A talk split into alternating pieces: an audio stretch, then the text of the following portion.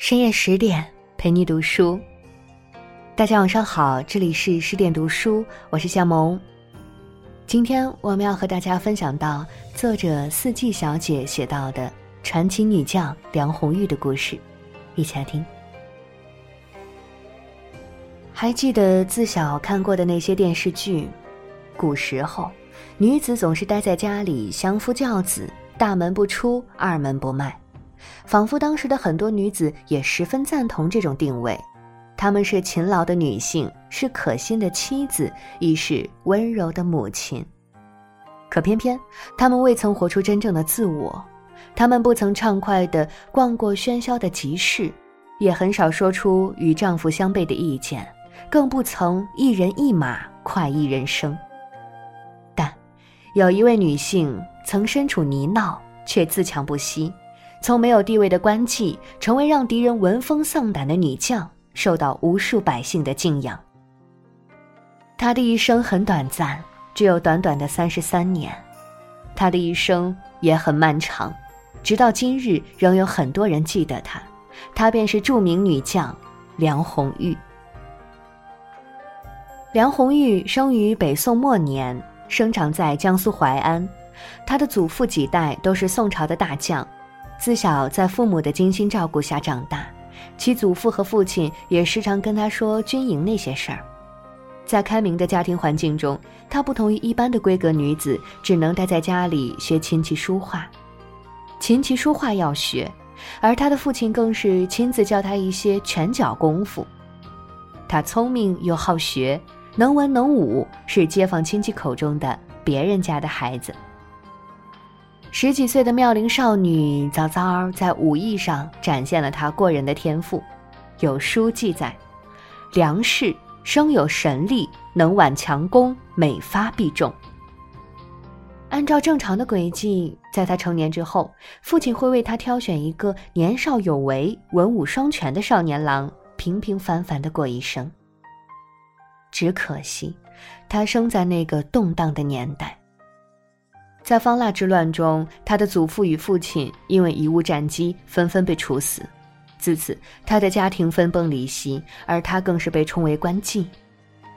被捧在父母手心的掌中宝被打入尘埃，要是换做别的闺阁小姐，恐怕早就一死了之了。但梁红玉平静地接受了这一切。罗曼·罗兰曾说过这样一句话：“世界上只有一种真正的英雄主义。”那就是在认清生活的真相后，依然热爱生活。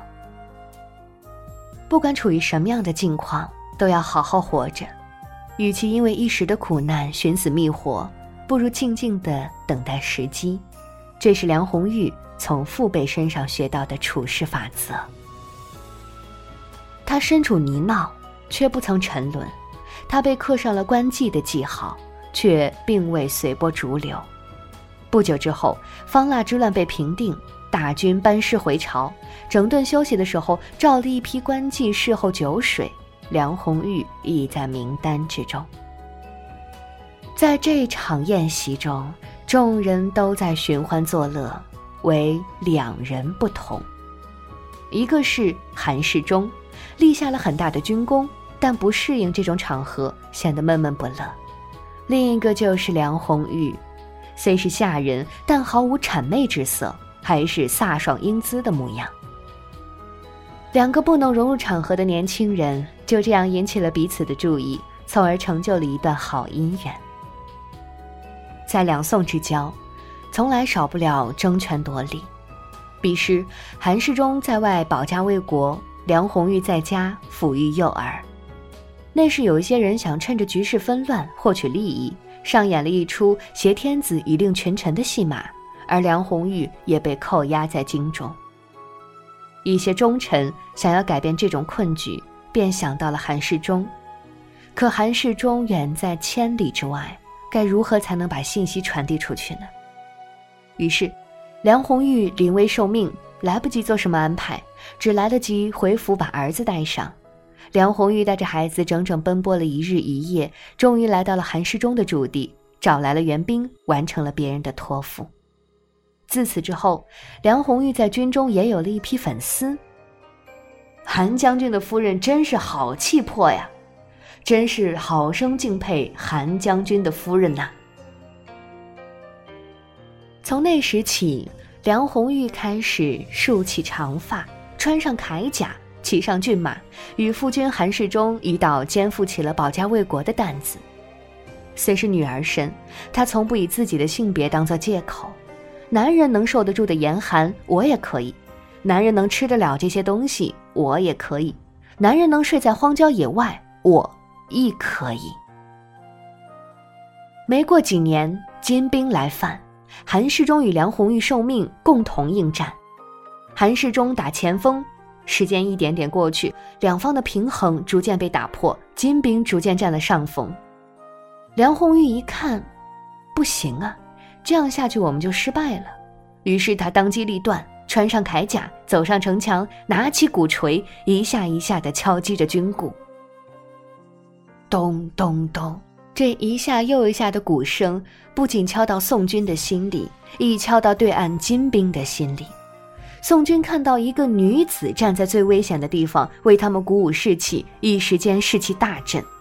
金兵则调集了最好的弓箭手，要击中梁红玉，击溃那震耳欲聋的鼓声。很多箭矢一下子飞过来，落在城墙上，落在梁红玉的脚边，也有不少。堪堪从梁红玉耳边飞过，但即便身处在箭雨，胳膊受伤了，梁红玉也未曾躲避，鼓槌重重地打在大鼓上，一下又一下，直到他听到胜利的号角，才把鼓槌扔到地上，而两个胳膊已没有知觉。自此，不管是谁，看到梁红玉，总会心悦诚服地拱手换上一句：“梁将军。”很多女子出嫁后以夫为天，事事依附于丈夫，这种生活看似美好，其实不然。过于美好的生活总是暗藏凶险。梁红玉信奉的则是：我想要的尊严和地位会自己争。再说回梁红玉于战前击鼓，大大鼓舞了宋军的士气，金兵败退。于是韩世忠乘胜追击，一时间逼得金兵连连败退。看着一片形势大好，韩世忠就有点骄傲了，觉得金兵也不过如此，便放松了戒备。也正因为如此，金兵的出其不意，给宋军造成了严重的损失。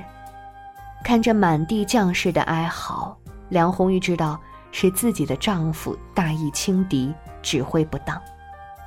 回京后，她毅然决然地弹劾了自己的丈夫，这一行为在当时来看太过惊世骇俗。于私作为一个妻子，怎么能去跟丈夫对着干呢？可她偏偏这么做了，因为她深知唯有如此，才能改掉丈夫大意轻敌的毛病，也唯有如此，在以后的战役中，将领才会谨慎再谨慎。正所谓。心底无私，天地宽。看似离经叛道的举动，恰恰说明了梁红玉不是依附于丈夫而存在，她有自己的想法与思考，在当时甚至现在，都实属难得。述职完成后，她与丈夫又一起前往楚州。当时的楚州啊，可以用山穷水尽来形容，没有吃的，没有住的。面对这样一个困境，梁红玉没有退缩。没有吃的，我就去挖野菜，看看哪些野菜能果腹；没有住的，那我就用芦苇盖房子。披荆棘以立军府，与士卒同利益，秦之朴以为屋，便是当时的真实写照。怎奈好景不长，楚州刚刚恢复了些许生机，金兵又来犯。绍兴五年八月二十六，那一天与往常别无二致，天朗气清。梁红玉接到金兵来犯的消息后，从容地竖起长发，穿上铠甲，拿起兵刃，骑上战马，领兵出征。那一天与往前有些许不同，金兵知道何人驻扎在楚州，派了十足的兵力。寡不敌众，援兵未到，他翻身下马，与敌军殊死战斗。可是他气力已快耗尽，渐渐支撑不住了。一时不察，金兵的大刀已到眼前，腹部受伤。他草草的包扎了一下，继续战斗。可是这一次，他没能再站起来，永远的倒在了楚州这片土地。梁红玉虽是女儿身，但干的皆是惊天动地事。有诗云：“也是红妆翠袖，然而青史丹心。”我想。这应该是对梁红玉最中肯的评价。纵观梁红玉短暂的一生，经历过酸甜苦辣，曾跌入尘埃，也凭借自己的本事守护了一方百姓。她以一颗赤子之心面对各种纷争，活得恣意而自在。有多少女子，闺阁之中，从未见识过真正的大千世界？当然，亦有少数女子。真正的活出了自我，通透，也淡然。